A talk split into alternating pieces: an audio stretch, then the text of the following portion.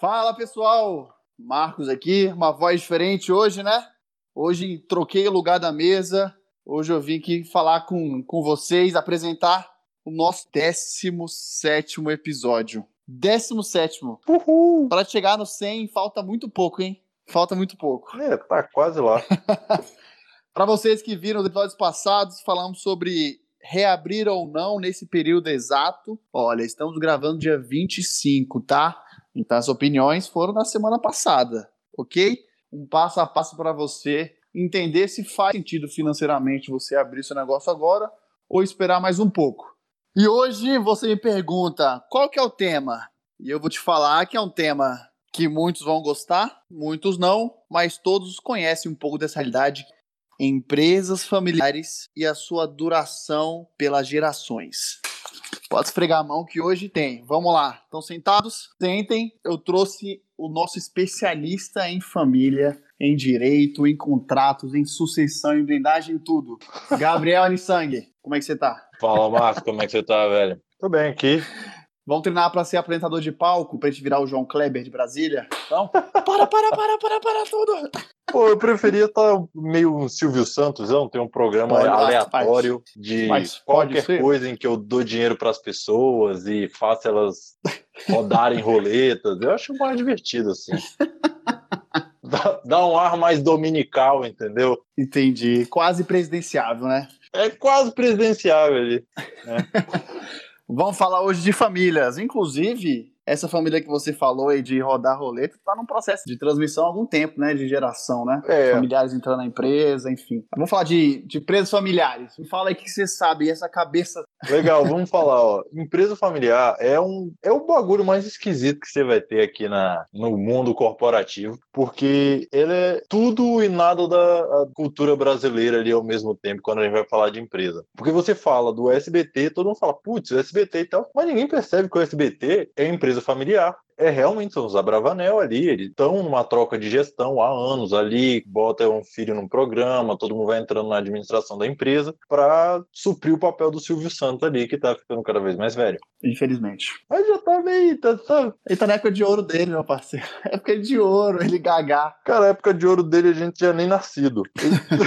e aí, só que a gente tem não só o SBT, mas a gente tem assim, várias das grandes empresas brasileiras que são empresas familiares. A gente vai desde a, dos Trajano na Magazine Luiza, você tem a Porto Seguro, SA de segurador, é uma empresa Moreira familiar. Salles ali, ó. É, Moreira é. Salles no Itaú ali, você vai ver grandes casas ali, Odebrecht, Camargo Correia, apesar de toda a corrupção que entrou, justamente esse era o problema, porque você tinha um pai preso, o filho solto, vê vai o filho preso, quem que vai. Então, isso são empresas familiares. Mas não só isso, 80% de todas as empresas no Brasil são familiares. Esse é o, é o grande tchan ali nosso, porque a gente é feito de empresas familiares. Na verdade, a economia mundial é feita de empresas familiares, só que a empresa familiar não é muito tema. A gente fica sempre tratando de todas as empresas como se fossem modelos de gestão ah, não familiares, que é muito diferente de quando você está lidando com uma família dentro de uma empresa. Principalmente agora, quando a gente vai falar disso, porque quando a gente fala do que é uma empresa familiar, né? Ela é aquela junção ali de família, capital e administração. Quanto mais familiar ela é, mais esses três grandes grupos vão estar juntos, né? É uma coisa só. A família não deixa de ser empresa nunca. Jantar de domingo, almoço de domingo, tá todo mundo na mesa discutindo empresa, tá todo mundo na segunda-feira discutindo a briga que teve da traição de não sei o quem. Então é, é uma coisa só. E todo o dinheiro da família, todo o capital dela vem dessa empresa. Mesmo que já seja, às vezes, uma, uma empresa grande que ela diversificou investimentos, mas o grosso do, do capital da família é aquela empresa empresa, ela é a fonte de renda de várias pessoas. A gente bate um desafio muito grande nessas empresas que, pô, se elas são 80% da economia, elas têm que estar tá rodando muito bem e elas têm que durar. E aí esse é o problema. Empresas familiares não têm um grande investimento em sucessão. E sucessão é um momento muito crítico para uma empresa, que é isso, quando uma empresa deixa de ser um esforço de uma família, de um,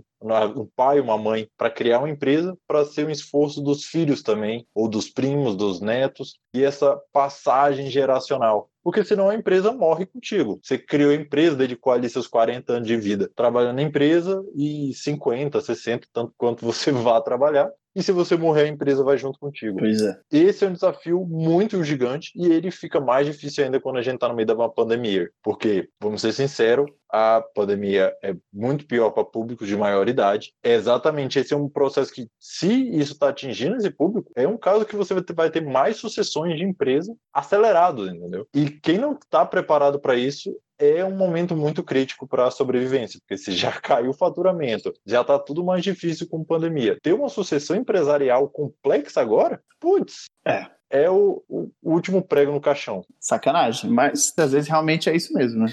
E assim, a gente tem que, se a gente for começar do começo ali, a gente tem que entender que, na verdade, a sucessão é uma coisa natural. Assim. Acho que você, você que fala muito isso, que uma empresa é feita para durar. Então, assim, ela não tem um prazo de expirar, assim, nas grandes maiorias, né? E a nossa vida é finita, a gente sabe disso. Então vai ter que ter sucessão. É natural que se passe por comandos. Você falou de um exemplo que talvez seja bom, tirando a parte da corrupção, que talvez seja o Debrecht, que ele tem nitidamente três, três gerações da família dentro do negócio e lideranças dentro do negócio. Né? Você tem o vô que criou, tem o, o pai, tem o Marcelo, enfim, dá para ver, assim, a gente não conhece dentro, a empresa tá, tá, tá quase morrendo porque foi descoberta, mas consegue ver que teve um planejamento muito bem estruturado e muito bem executado é, de sucessão, porque é o caminho natural. Agora, os maiores problemas sempre são a passagem do bastão. É incrível, tanto da parte de quem tem o poder do negócio, quem tem a administração, que é um pouco difícil. Imagina você ficar uma vida toda se dedicando ao negócio, e aí vem pessoas que não têm a experiência que você tem, e tomar o seu lugar deve ser realmente muito difícil. Eu nunca passei por isso, pessoalmente, mas eu fico imaginando a, a dificuldade de confiar nessas pessoas, é, por mais que sejam familiares, é, visto que você tem uma experiência muito maior do que é, essa outra pessoa,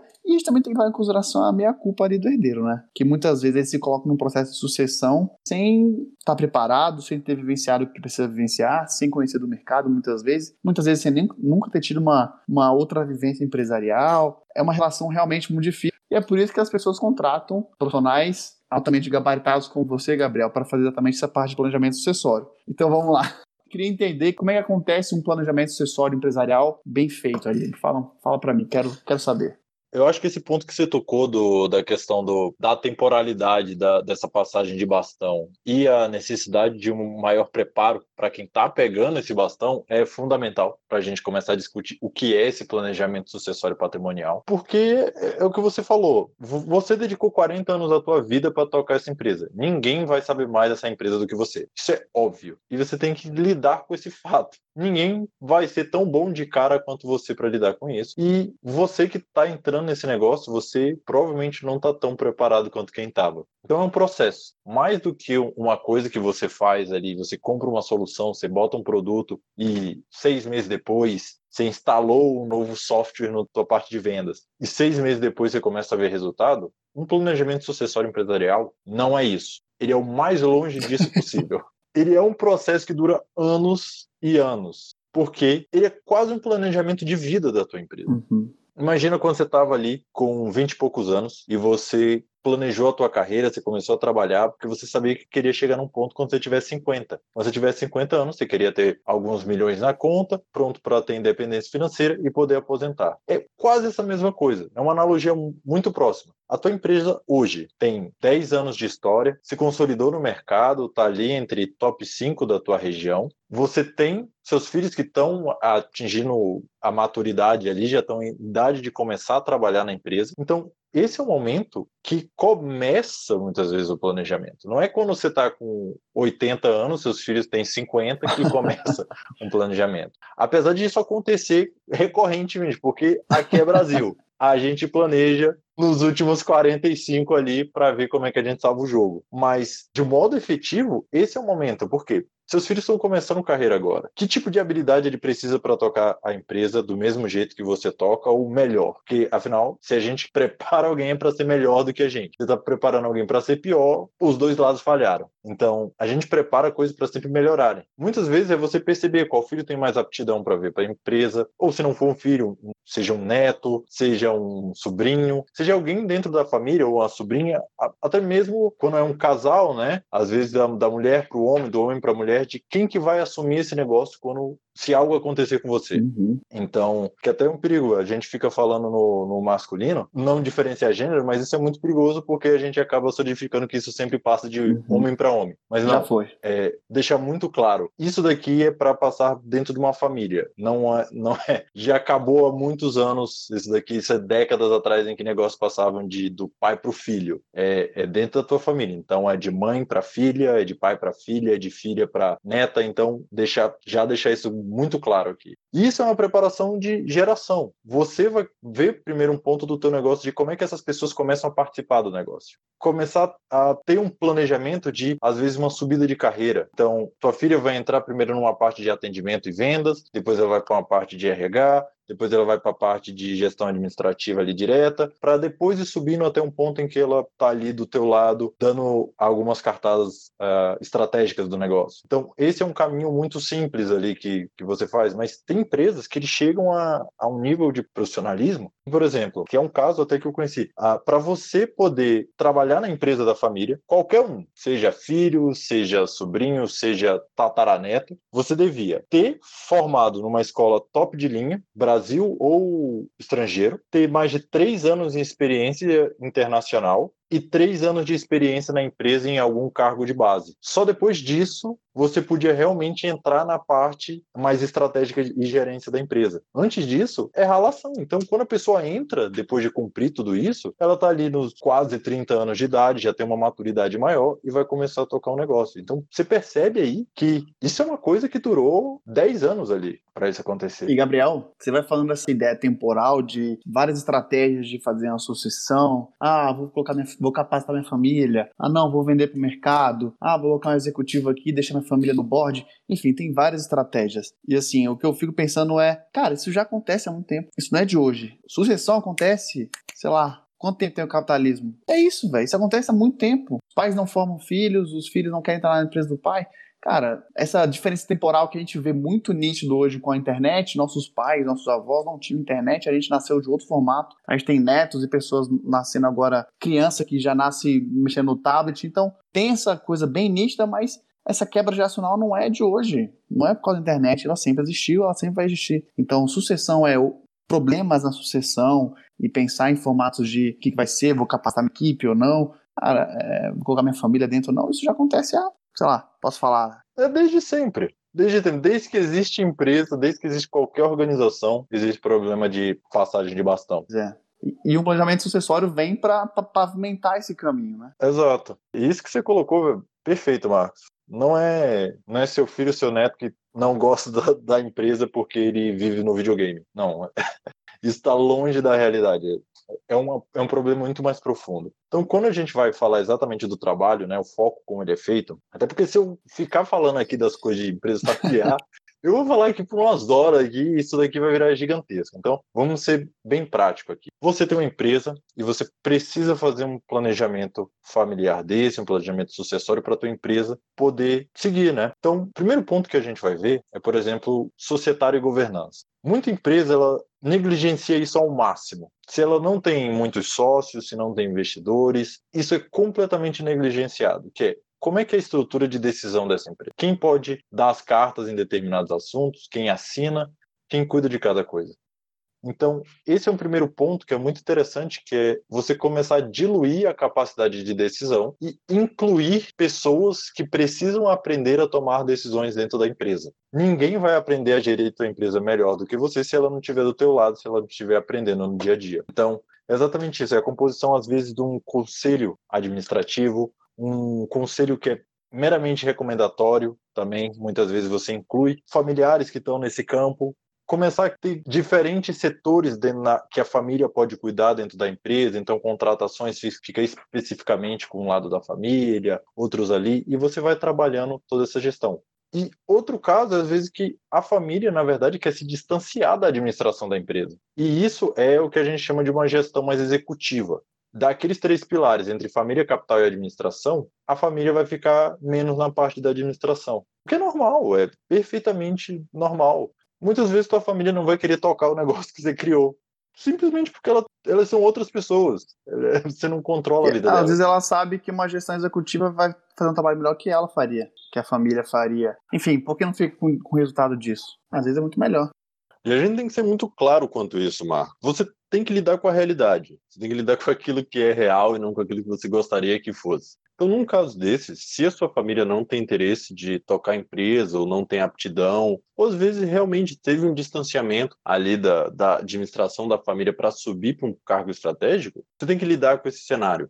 Isso não quer dizer que a partir daí tua empresa acabou, esse é o momento de fechar, já era tudo que você dedicou sua vida, vai morrer com você e todo esse drama. Não, lida com a realidade. Se a sua família não vai tocar o negócio, você tem que mudar para uma gestão executiva mais pesada, entendeu? Não tanto familiar. Isso quer dizer o quê? Você tem cargos de gerência dentro da empresa, você tem executivos fora que você pode subir, treinar e criar um organismos de deliberação e de administração da empresa muito mais focados em executivos e gerentes que sobem da empresa do que realmente seus familiares estarem dentro da operação. Então, dentre aqueles três grupos, né, a tua família vai ficar mais uma parte de capital, em que, por exemplo, elas fazem parte de um board, em que vai definir algumas questões estratégicas, alguma questão de cultura, posicionamento da empresa, para onde ela está indo. Mas, assim, o grosso do trabalho vai para uma administração executiva, que vai ser muito bem remunerada, que vai ter toda uma estrutura de empresa muito mais sólida para fazer isso, mas percebe, se a tua empresa hoje não tem nada disso, e você imagina que se você morresse amanhã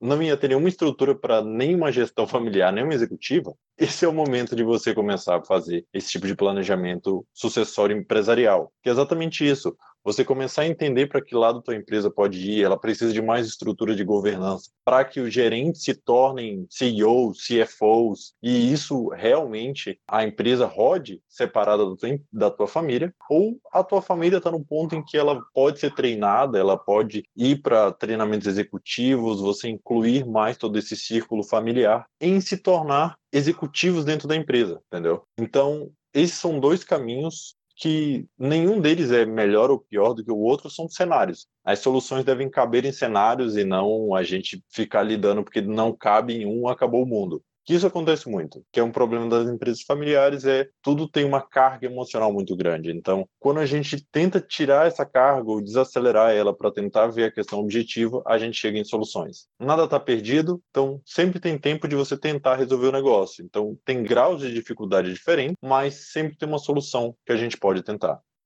E agora aparecer aqui no meio da conversa para dizer que o assunto ficou bom, a gente vai fazer outro podcast que você vai dar play daqui a pouco.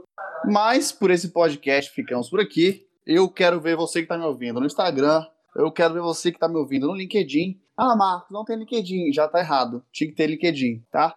Quero ver vocês no Facebook. E aonde estiver, quero ver você seguindo a gente, tá? Tá desafiado aqui. Tá? Vai estar em algum lugar aqui, algum link. Você vai clicar, vai colocar lá seguir, vai dar like. Meu Deus, adoro essa empresa. E fico com vocês até a próxima. Um abraço. Tchau.